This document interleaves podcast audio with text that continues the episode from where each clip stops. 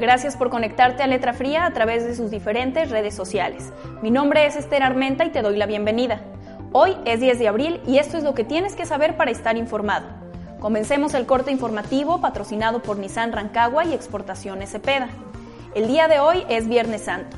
Es una fecha cristiana que conmemora la muerte de Jesús y ocurre durante Semana Santa.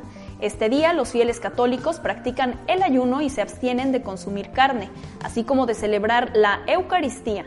En su lugar se realiza la liturgia de la Pasión de Cristo.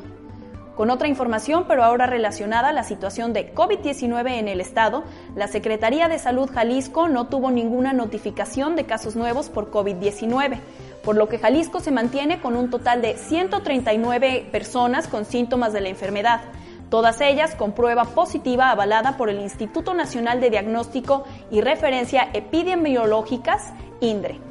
En la jurisdicción sanitaria 7, que se integra por 19 municipios, Huautla registra 10 casos positivos, El Grullo 2 positivos y una defunción, además del municipio de Tecolotlán con dos personas también portadoras del virus. Durante la noche de este viernes 10 de abril, la Secretaría de Salud Jalisco actualizará las cifras.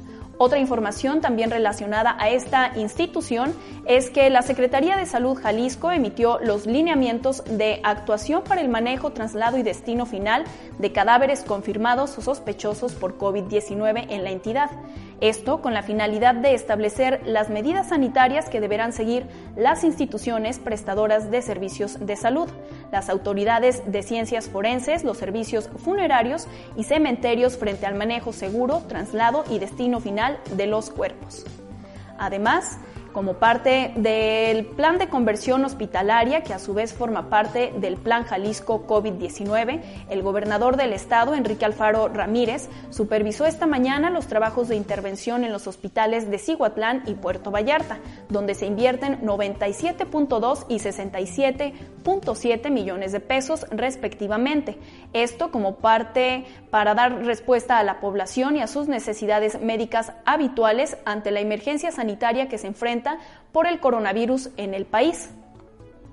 Otra información también relacionada al tema de coronavirus tiene que ver con el, con el riesgo que el aislamiento preventivo puede representar para algunas mujeres en la región y en los municipios, por lo cual el Instituto Municipal de la Mujer de El Grullo y de Autlán mantienen horarios habituales y de manera presencial la atención a las mujeres que puedan ser víctimas de violencia dentro de sus hogares.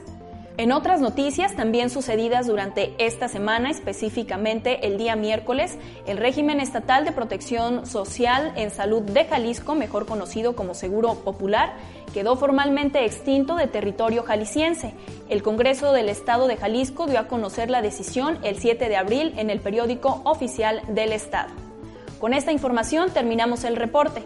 Gracias por habernos acompañado esta semana. Con el cierre de ella estamos más cerca de terminar la cuarentena para mantenernos sanos.